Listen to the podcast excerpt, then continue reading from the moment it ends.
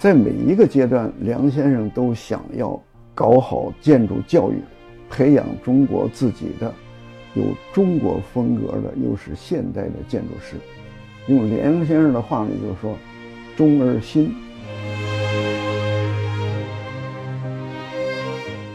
那个女老师一把就把嘴捂住了：“孩子，可不能说是中国人，咱们得说是满洲国人。咱们是中国人，但是你不能说，你要说了。”你的爸爸妈妈要遭殃，我们这些老师也得跟着遭殃。你能记住吗？我说我记住了。六岁到现在，我死也忘不了。这个梁先生和林先生在抗日战争已经开始了以后，为什么花那么大的力量寻找唐代的建筑？就是因为日本人认为中国没有唐建筑。朱启潜先生请了日本的。研究中国建筑来参加我们营造学社的成立仪式，而且一些宗泰也在那发言。发言那话里头的话呢是：你们就考察考察文献算了，真正搞田野调查，我们日本人来。他那个时候已经把中国当成日本的一部分。Hello，大家好，欢迎收听今天的节目。然后今天的节目呢，我们请到了一位重磅嘉宾，是一位老先生，就是这个罗建明老师。老师是一位非常资深的这个建筑师和城市规划师。今天就在罗老师的家里，想跟罗老师来聊聊北京。因为罗老师从他在清华学习的时候就师从梁思成先生，然后六一年工作参与北京的城市规划，到现在已经六十余年过去了。而我们也非常想知道您作为亲历，呃，对北京这座城市发展的一个印象。和一些感悟，所以非常荣幸有这个机会跟罗老师交流。那请罗老师跟大家打个招呼，做一下介绍。呃，朋友们好，咱们来聊一聊北京市城市这个话题。呃，我是很有兴趣的。嗯，我是一九五二年一月份到北京的，那么到现在整七十年吧。嗯，五二年到二零二二年，整七十年。我来北京的时候。就住在西城区，嗯，北沟院儿，大概很多人都不知道北沟院儿。北沟院儿现在叫赵登禹路，嗯，赵登禹将军是抗日的将领。北京有几条街是用的抗日将领的命名，赵登禹路、佟林阁路、张自忠路，嗯，这几个，咱们是很少用北京用人名来命名的，嗯，特别这三位将军都是国民党将军。但是，抗日是共同的事业，所以有这样的命名，我觉得还是挺好的啊。北京城是一九四九年初解放的啊，那么到五零年、五一年，只过了两年，我就来北京了。嗯，而且这两年里头呢，第一年解放战争没有结束，还在往南打呢，这个时间相当长。所以在这个期间，北京市是基本没有建设的。嗯，我五二年到北京的时候，就可以说，完全是从前的那个老模样的北京。这个北京是一点没糟蹋的，全都看到了。嗯，我住那小胡同，当时是水泥的灯杆上面有一个弯脖子的一个把然后连着这么大的。一个灯盘子，嗯，里面是白的，外面是绿的。那是日本人修的，搪瓷的，嗯，呃，是日本弄的还是国民党弄的？我说不清楚。嗯，那个灯盘子拴在那个那个灯座上头，风一吹是晃的。嗯，而且一般呢是四十瓦，最多六十瓦的灯，灯光是黄的，风一吹，那个黄的灯在胡同里头那么一晃。你整个一串看过去，静静的，没有声音，也没有人。嗯，这个原汁原味的北京。嗯，我来的时候就住在那儿的北京。而且呢，胡同的两端都是小卖部。嗯，他们叫油盐店，东口一个，西口一个。然后到了白天有来卖菜的，晚上有卖萝卜。当时没有什么水果。青萝卜，皮是绿的，心儿是红的那种，所以叫新绿美。我只是到了北京，我才知道有一种萝卜叫谢瑞美。嗯，卖菜的是推这个车子或者挑担子，卖萝卜的一定是推车子。那个叫卖声呢，在那个黑乎乎的那个灯光昏黄的胡同里头传得挺远。嗯，还有的就是挑一个担子，一头是一个炉子，上面做一个小锅。嗯，炸丸子。就这些个东西是我进北京时候的原汁原味儿。嗯，我这底下就是护城河。嗯，就咱们这儿，就咱现在看到的二环路。嗯，就是你们刚才进来那个，是跨过了，呃，护城河的。嗯，转这一圈是四十公里。所以梁先生从五零年被请到都市规划委员会做副主任的时候，嗯，他最钟情的就是这个古城的古城。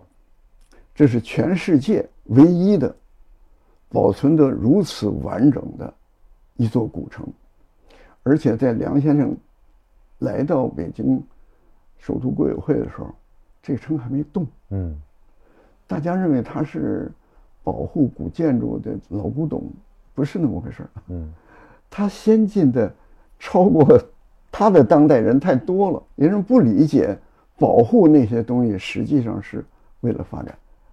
那么，解放军住在清华园以后，把炮、手榴弹什么全都收了，重新插上刺刀练刺刀。也就是说，当时定的方针是：宁可拼刺刀，也不要动兵火。嗯，不能破坏北京。当时的这种保护文化的这个精神，深深感动了梁思成。他认为，我们碰到了一个新的领导。领导阶级哈，咱们这个北京城有希望了。这里头还有一个情节，就是傅作义将军。大家都知道，对中国人来说，或者是对有战斗精神的军人，宁肯战死不能投降啊！投降是作为军人最丢人的事情。那么他作为总司令，据守北京，代表国民党来保北京，解放军已经把北京城围上了。如果国民党在傅作义的指挥下死守，就跟解放军拼了。那么怎么弄？咱们不打炮，国民党还可以用手榴弹。嗯，这个北京城是留不住了。所以国民党的将军傅作义，应该是说在咱们地下党的动员之下，也是大义当前。我放弃我军人的这个荣誉，起义了，和平改编。那这里还有一条，就是日本投降的非常快，他也没来得及破坏北京，就等于是北京很完整的。所以站在井上上往下看，不是一片房子，是一片绿。我从哈尔滨到北京，哈尔滨是一个那时候的现代都市，俄国人建造的。房子都设计的不错，应该说规划的还挺好的。所以我到了北京以后，我的第一个印象，我觉得北京很土。是从哈尔滨来到北京？从哈尔滨来就北京，虽然哈尔滨是个小城市，对，北京是个更大的城市。呃，北京更旧，因为，哎，这个更旧。当时不懂建筑，我觉得那个土的那个味儿啊，那是北京的原有的滋味儿。现在咱们到南方一些小古城或者是古村儿，如果一看那里没有盖小洋楼那个村儿，你那个感受，那种感觉，那是历史的记录。那当时您学习建筑这是什么机缘？我学建筑呢有一个转变过程。我小学以前就呃很小的时候，我就很喜欢文学，本来是想长大了当个文学家。但是到小学四年级的时候，看了一本书，被我看崩溃了。所以我一想，因为你自个儿心这么软，你是当不了作家的。完了，我就不再看文艺作品，改看科学技术的书，看全是自然科学的。而且我喜欢两个东西，一个是天文，一个是海洋。但后来呢，到了中学，我发现我没有数学天才，学不了天文。又给删掉了。海洋呢？我的水性不行。我虽然守松花江，嗯，我横渡松花江都游泳不了，所以海洋学算了。这样初三我就到了北京，到了北京我就知道，有一位梁思成先生是一位国际有名的大建筑家，而且我又喜欢画画，我又喜欢自然科学，这俩的结合，就是艺术跟科学技术结合的最好的专业，我就知道我得去想办法考清华学建筑，所以我是初三后半学期转到北京以后选定的学科。我考上这个北京三中高一以后，我们班的第一个班会是谈志愿。毕了业以后有什么目标？轮到我的时候，我就说我要考清华建筑系，跟随梁先生去学建筑。但是后来我发现，我这话这一讲啊，你就把自个儿给架在那儿。你说你将来要考清华建筑系，因为那个年代的清华建筑系的考分就是最高的。已经是最难考的专业了，那你要考不上可丢人了。所以这高中必须得好好念书，这是肯定的啊。但是我也不知怎么一来又把我选成学生会主席了，社会工作又特别多。哎，有一次那三角考试考了个两分，全校师生都知道，罗建民有一个小考不及格，受这个刺激还是功课将来啊。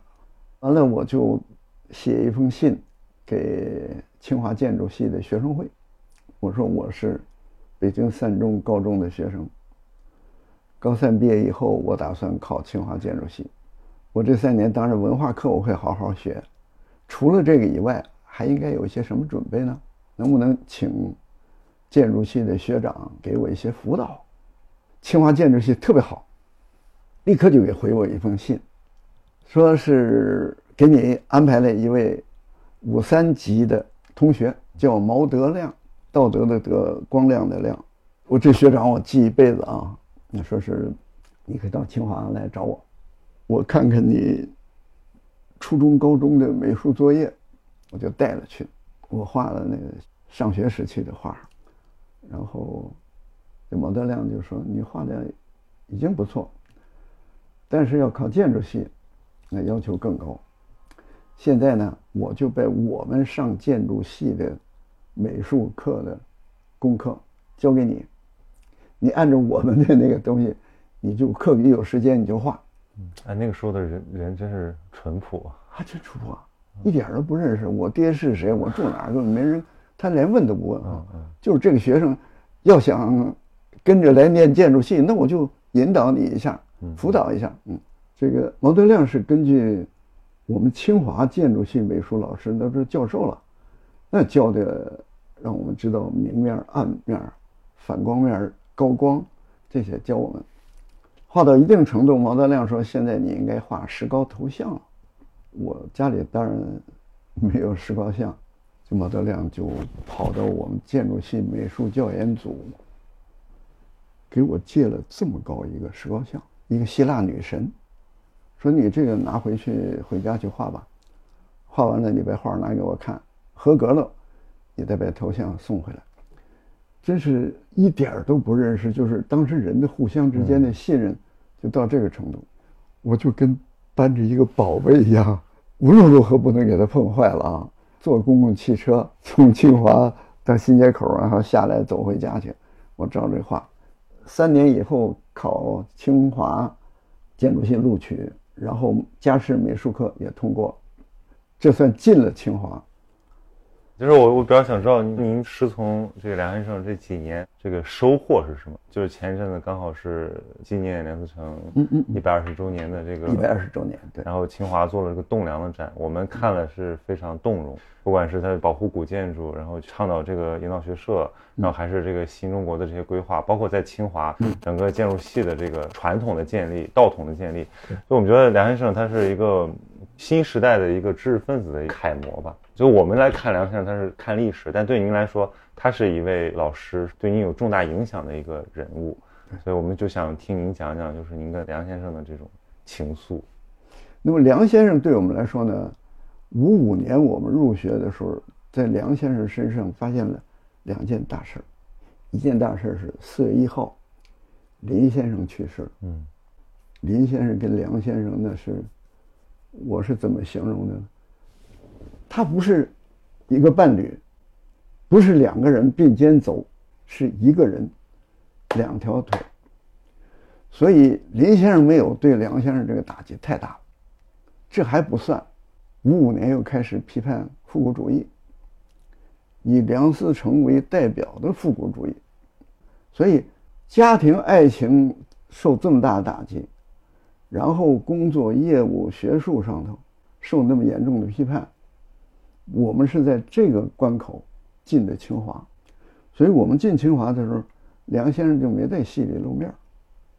后来有一次，杨廷宝到北京来见梁思成先生，他们俩同学嘛。嗯。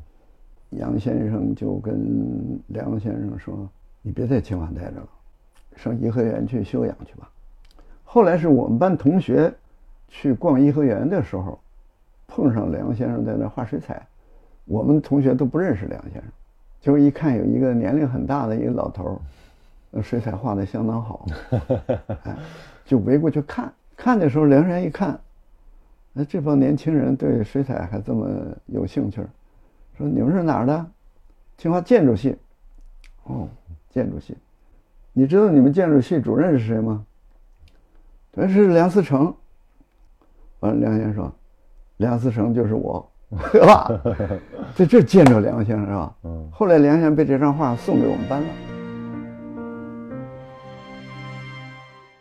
清华建筑系是一个体系，从一九二九年东北大学梁思成、林徽因先生创办了那个建筑系，中国第一个。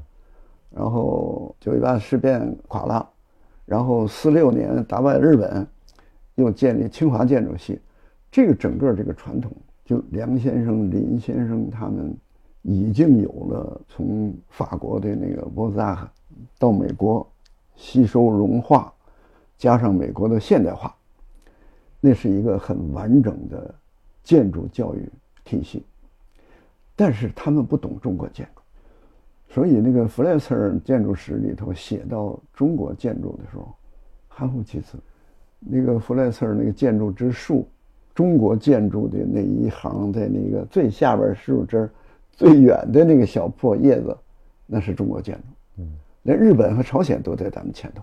很没地位的，你说连中国人也不知道自己的中古建筑是什么样子，中国人也不知道，就知道咱有庙，嗯，咱们有皇宫，这个知道，小瓦房咱们也知道，但这个东西里头有什么学问，中国人真不知道。嗯，到梁先生，从老梁先生那里头拿到了这个营造法式，嗯，以后，回到中国，他们选择的道路不是开建筑事务所。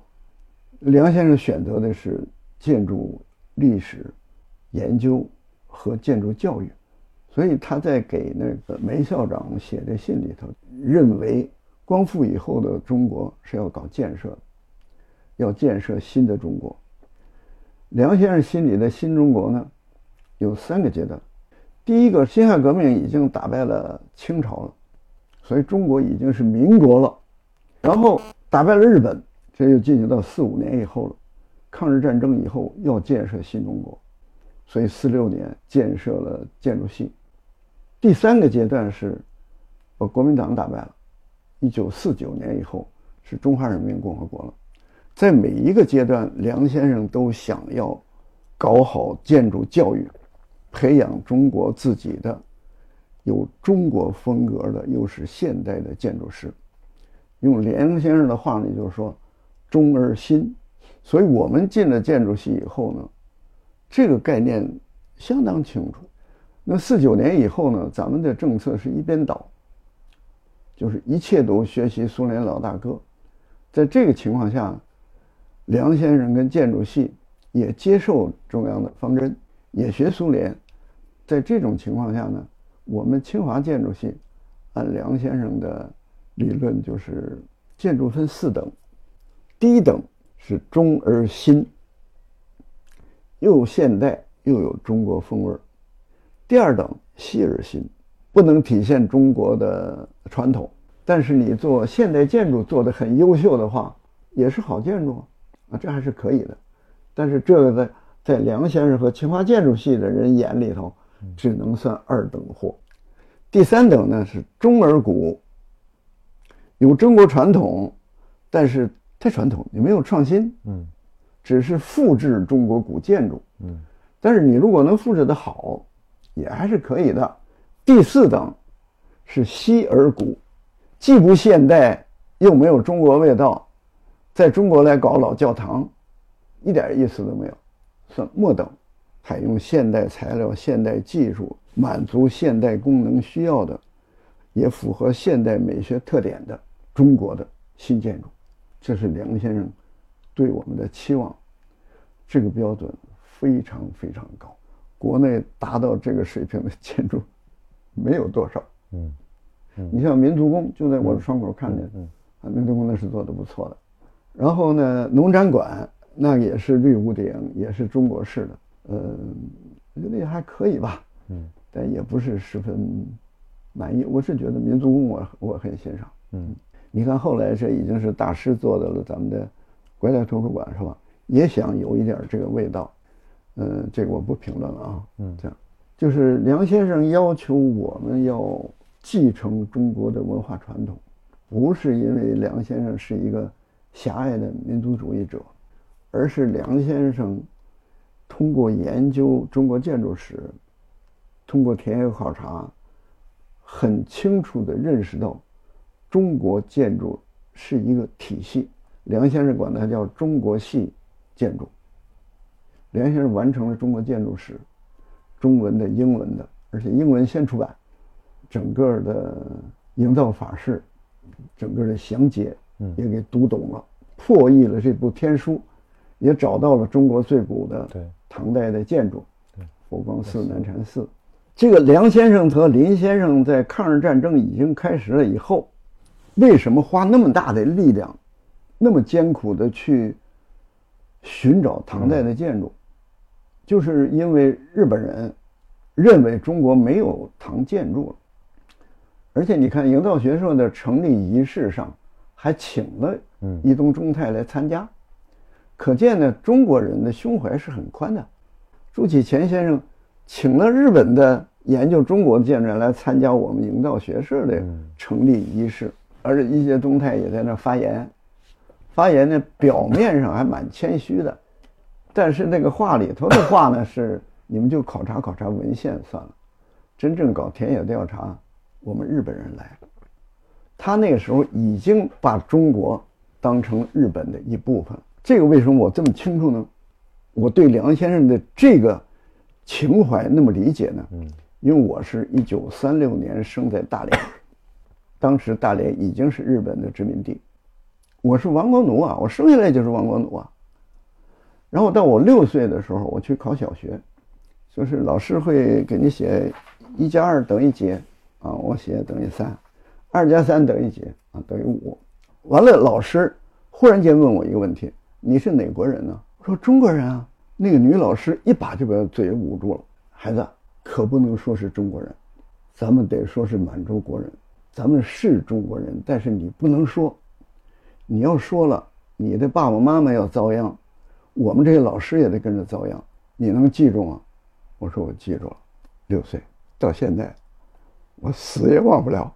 嗯，啊？这个老师叫李秀。女老师，嗯，所以当日本人占领东北的时候，呃，长春改名叫新京，啥意思呢？大日本帝国的新的首都就是这儿，而不是东京。东京和日本的四岛啊，会是大日本帝国的外岛。而大日本帝国的本土就是中国，这是日本的概念。所以，当说到建筑的时候，伊东忠太认为他们也可以来帮你们搞调查。嗯，调查的实际上这个东西将来都写进日本建筑史，都是他们的了，知道吧？人家是这个心态出来的。那梁先生、林先生容忍不了这个，一个是我不能让你打败我们。嗯。所以你看林先生那个信里，好像林先生跟跟在兵和梁从诫他们说的时候，不就说吗？当年我看到是他们在佛光寺的时候，给自己的小儿子、你小女儿来讲写的信哦，那个特别动人，就是太动人。呃，里面有自己的家国情怀，有自己的专业追求，还有对孩子的爱啊，这个东西都融在一起。嗯，所以我我们就说这是最好的家教。嗯，真是超一流的，太了不起了。所以呢，就是日本人认为中国已经没有唐代建筑。梁先生跟林先生呢有一个判断。第一点就是中国这么大，就算是战火频仍，也不见得唐代建筑一栋都留不下，这是一个。第二个呢，这个建筑一定不在大城市周围，它一定在很偏僻的山沟里头。等他看了独乐寺了以后呢，哦，发现是辽的，已经挺古的了，挺不错的了。但是呢，不是唐的。那么到底有没有唐代的建筑？后来就是敦煌壁画里头看见五台山有个大佛光寺，所以千方百计也得去找到这个佛光寺。那时候已经打仗了，嗯，已经打仗，好在就没打在山西的这个晋西晋北这些地方。当时那种紧迫感是很令人感动的。就是现在我觉得评点历史的人他没有这种紧迫感，他他说起会比较轻巧，但是那个时代，那时候这个对对。因为你都不知道什么时候战火就烧到这边来，再加上呢，如果是唐代的建筑，那是一千多年，自然的摧毁也够呛。你兴许咱们早去一步就能看见，晚去一步就看不见了。所以等找到佛光寺的时候，大家怎么看，怎么是唐的建筑？嗯，但是没有证据，所以已经调查到七月初。都准备走了，这个林先生实际也是心里不舍，就又在那儿的看，看来看去，发现梁底下有墨笔字的痕迹。这后来的故事大家都知道，最后搭了梯子、搭了架子上去，擦出来一看，有那个弟子宁公玉。而宁公玉这个名字呢，在外边那个石经床上头也有“弟子宁公玉，唐大中十一年”。啪，板上钉钉，那是中国建筑史光辉的一刻，这下子谁也否认不了了。而且呢，一千多年没动过，嗯嗯，这太了不起了。所以呢，在这场文化战争里头，梁先生跟林先生比卢沟桥的炮火早了几天，打赢了。所以这些东西在清华建筑系对我们的。感染呢，超过我们在学业上头的收获。就这个，其实是一个建筑师他在技术之外的一种精神。这个其实还是几代中国建筑人的一种共识。啊，共识，对，嗯，真的建筑师大部分都挺有这种情怀的。我往回拉一点，说到这个北京，就我们看的材料稍微多一点，会发现这里面有非常多，像刚才您讲述这段历史的时候，它的那个时运、紧迫性，当然现实条件，就是说这里面有非常多交错的这些原因，呃，很难几句话说清楚的这么一个一个遗憾。比较公众接受的这个呃看法就是说，梁先生的智慧没有得到采纳，然后就 北京的规划就一路烂下去了。您您会怎么看这个？这个遗憾，这肯定是个遗憾，肯定是个遗憾。对，但是这个遗憾的那个背后的那些呃原因、复杂的斗争，我们现在怎么去认识它？对我们有什么启示？我对历史是抱这种态度，我不太赞成追究责任，这事怪谁谁谁。但是，我强调要吸取教训。是哪个大学问家说，人类历史上最大的教训就是不吸取教训？所以我就希望，如果我谈到这些东西，你不要认为我是在批评嗯谁谁谁，批评哪个时期的政府，我没有这个意图。就是历史能走到今天这个样子，一定是别的力量没有这个力量大，对，他才走到今天这儿。嗯，所以呢，咱们总结这个，来走好今后的路是很重要的。对。所以我刚才说，五二年我来的时候，北京完全是原貌。那个时间起，假如按照梁先生的意图，北京古城，我手指的这一块，嗯，留下了城墙以内，保护这么一个古城，然后在古城之外挑一个好地方，未必就非得是木樨地嘛，嗯，也不一定就是公主坟或者是玉泉路，嗯，对吧？那你也可以在北边或者是在东边，倒是未必不可，嗯，但是不要用这个地方，嗯，就是要保护这个古城，嗯，因为这个古城里头留存的文化信息，嗯，是别的东西代替不了的，这是一种思路，这是一个思路，对，这个思路是正确的，对。当时你看，梁先生从美国回来的。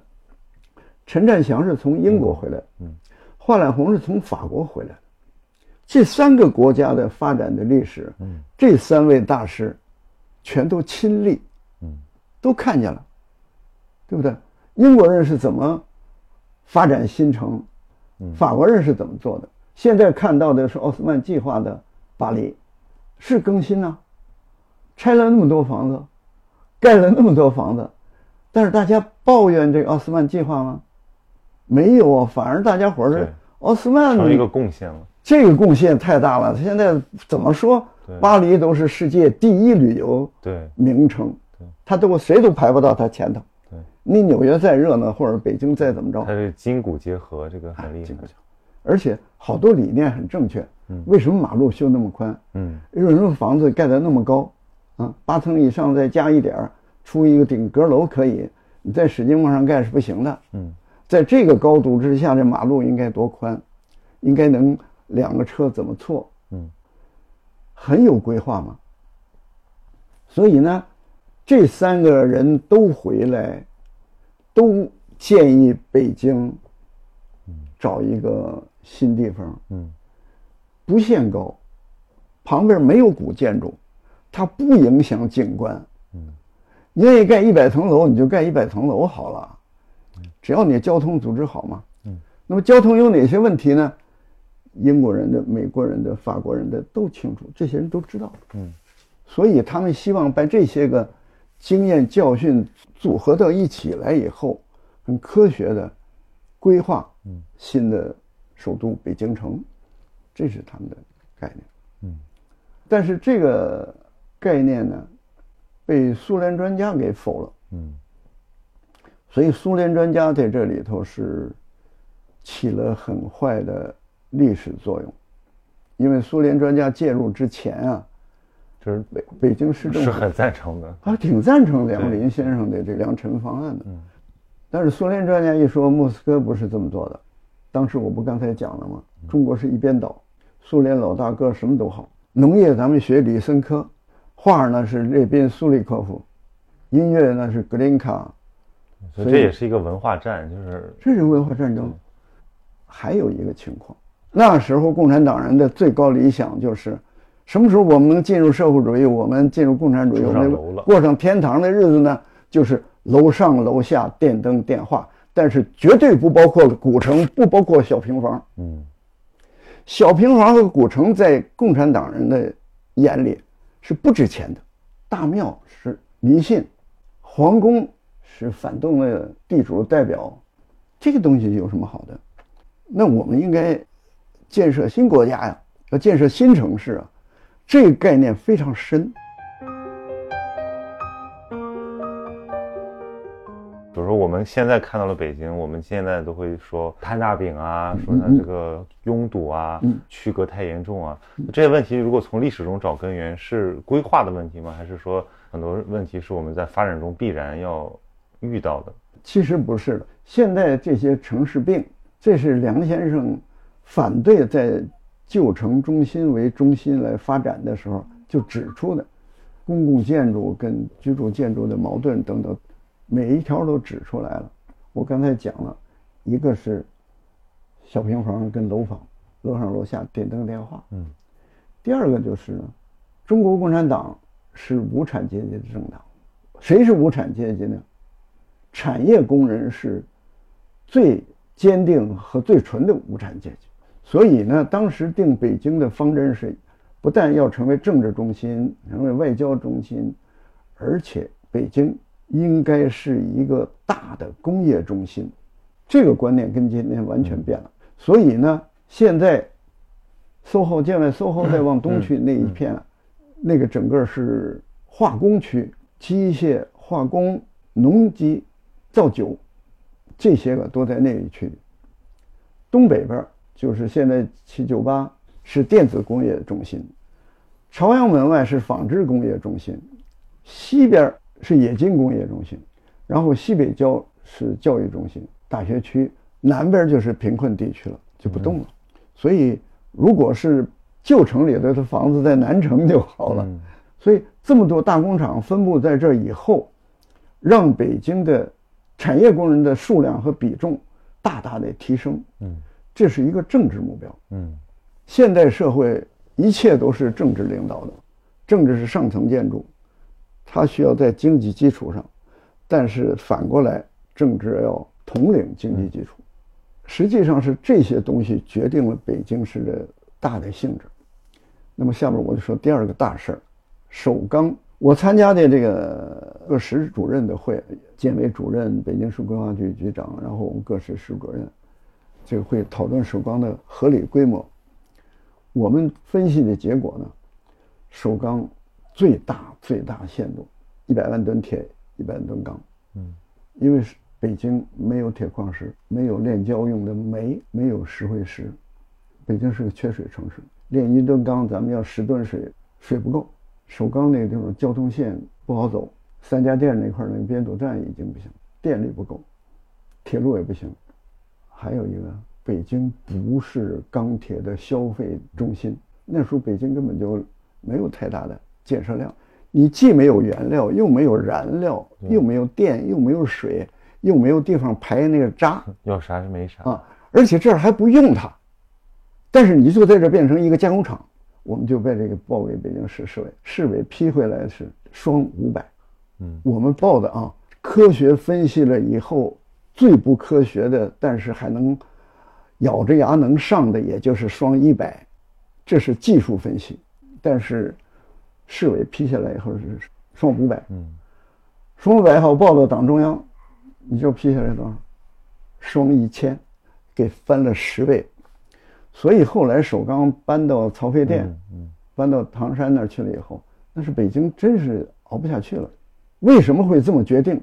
还是那个方针，就是要想让北京成为一个大的工业中心。嗯，这个目标，决定了咱们不顾环境、不顾合理性，要超大规模的发展。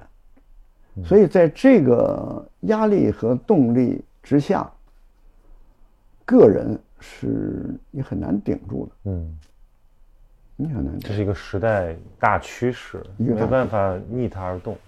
对，因为那个时代整体的认知是这个样子。对，很多人也觉得这样是对的。对，再加上北京本来就是没有河流，就是它这个城市你怎么规划都行，所以这个让北京的城市规划显得就更加的粗犷。对很干呐，这是一个缺水的城市。所以这个就是这个嗯，规划跟政治，或者说加上这个历史条件的一种博弈。对对对。那么中国能不能把它弄好呢？能弄起来，举国之力，我们做那个大锅不也做起来了吗？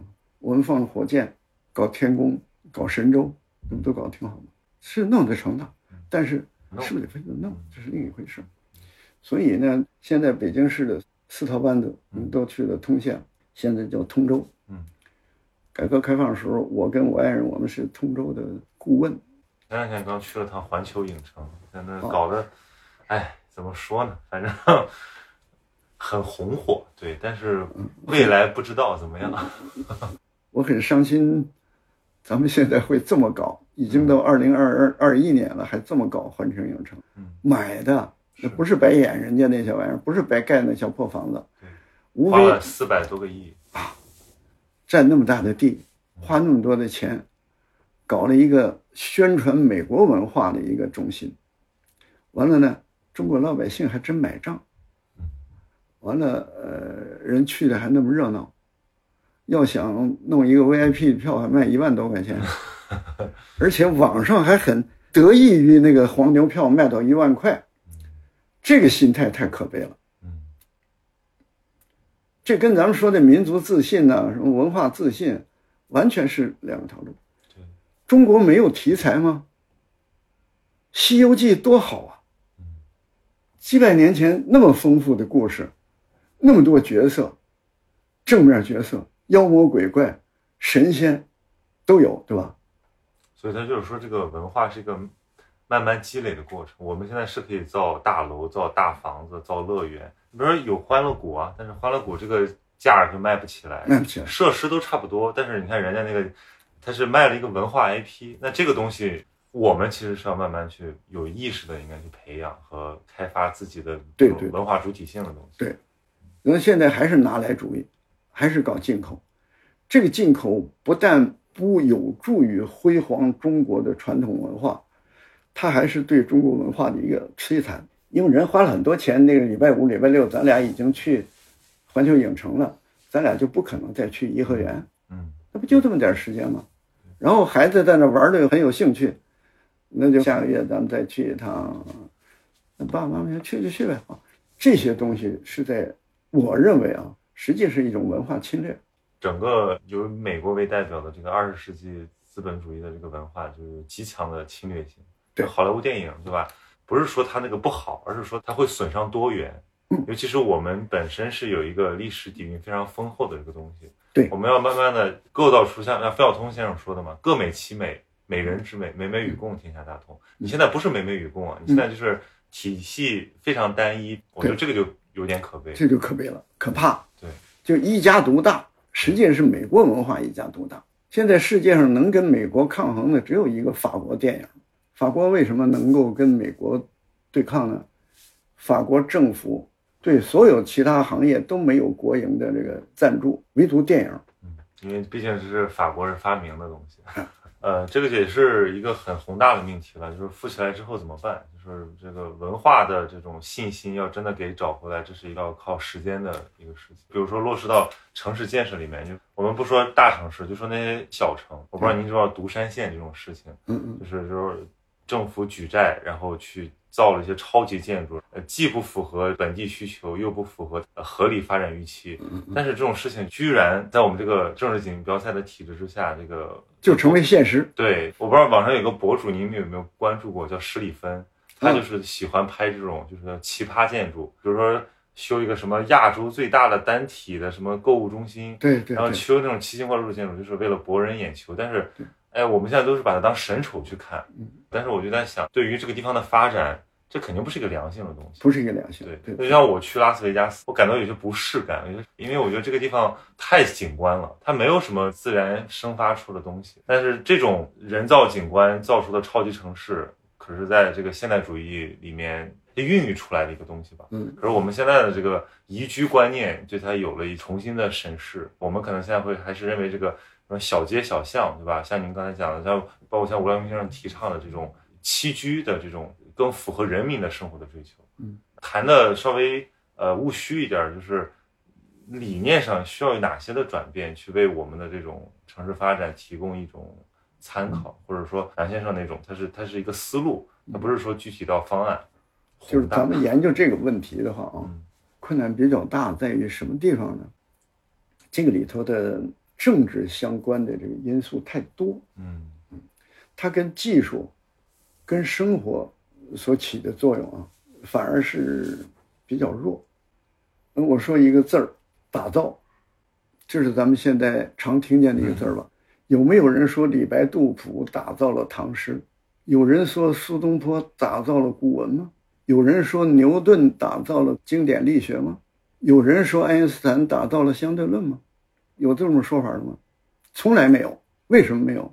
它是创造，它是建造，它是营造。这些个造都是真的，而打造本身这个字儿就带假。打造东方的小威尼斯，什么东方的普罗旺斯，打造一千个特色小镇，那个特色小镇是历史形成的，没有一个是打造的。只要你打造，都是假的。咱们现在特别热衷于打造世界最大规模的单体机场，单体高铁站，咱们觉得骄傲的很。这些都是什么原因呢？就是咱们在搞城市规划、搞建设的时候，不是以真正的人民需要为出发点。完了，很多当领导的呢，又有一几年的任期。对，他在几年任期内，他要打造这个地方的地标性建筑。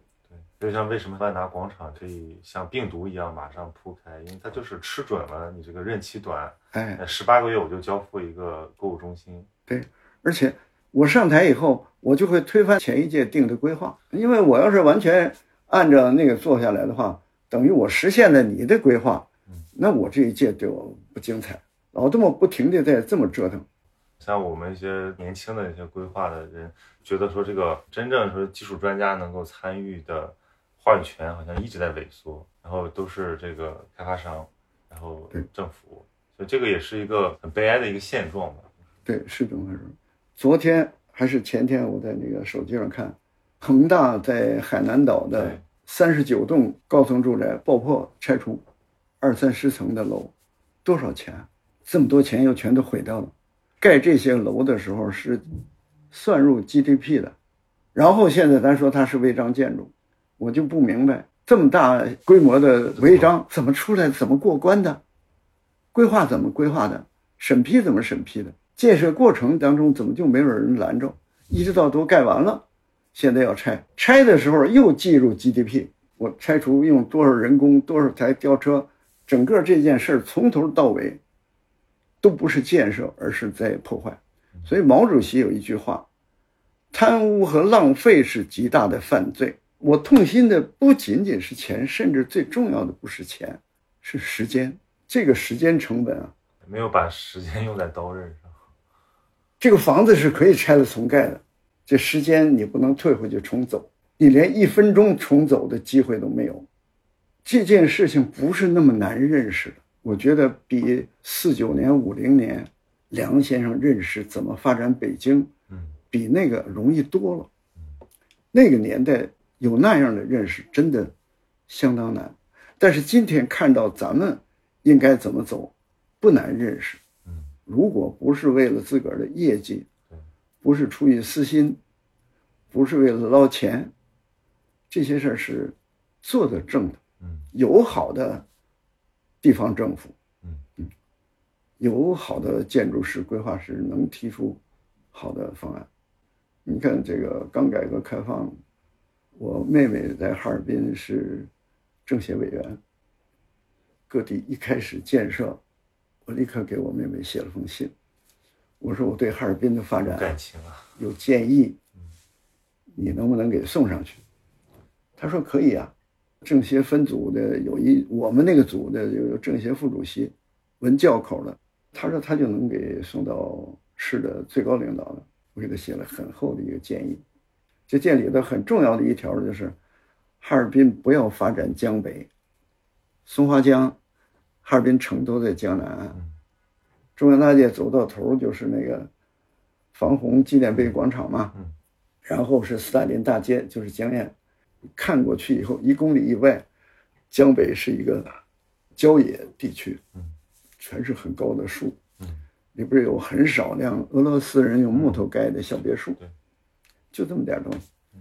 然后顺着江岔子过去，一直到头是极乐村，极乐村人们一般就不太去了。再往北看就是一片原野。我就说这个地方保持它的自然面貌。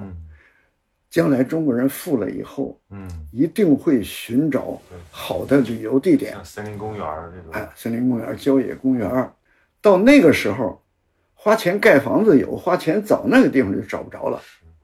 所以我说你留着那儿不开发，它的价值比在那儿盖成大楼要好。这个建议递上去以后，石沉大海。邯郸水利部给了七千万块钱，正好我在那儿做规划的时候。给了七千万块钱干什么事儿呢？把路经他那个城的十公里长的河道全部硬化，打上混凝土。河道所以为河道而不是臭水沟，是因为河里头两边有植物，植物能养细菌，细菌能养小虫子，小虫能养小鱼儿，小鱼儿能养大鱼。完了，这些东西都吃那些糟的那个污泥，所以水是被净化的。一旦变成了混凝土了以后，它就变成一个死水沟了。但是水利部能拨款让他干这个事儿，我为这事儿给别人水利部打电话，我说你们这有个环境司没有？没有。然后我就跟他反映这个事儿，他这事我们不管。我说那你们管什么？我们管文件，还要把我气的。然后我说那什么地方管呢？他说你，因为我先报我是一个建筑师嘛。那你那么高的建筑师，你都不知道这个东西谁管，你还问我？咵，电话挂了。水利部管环境的就能这样对待环境问题？是为了基建业绩，对大行其道的一个。嗯，所以现在不应该仅仅展现业绩，还要公布他的败绩，都得亮出来，就跟亮那个十大最丑建筑一样。哪个哪个省干了一个什么什么事儿？海南省就批准了这样的违章建筑，三十九栋几十层高楼一口气炸掉，这不是最蠢的事儿吗？这都得应该曝光。完了呢，我认为中央还是有明白人的。嗯，这么多年的这个经验教训，咱们能看出来？难道领导看不出来吗？还是看得出来，就是要端正一下咱们的路线，不再重复历史上的弯道。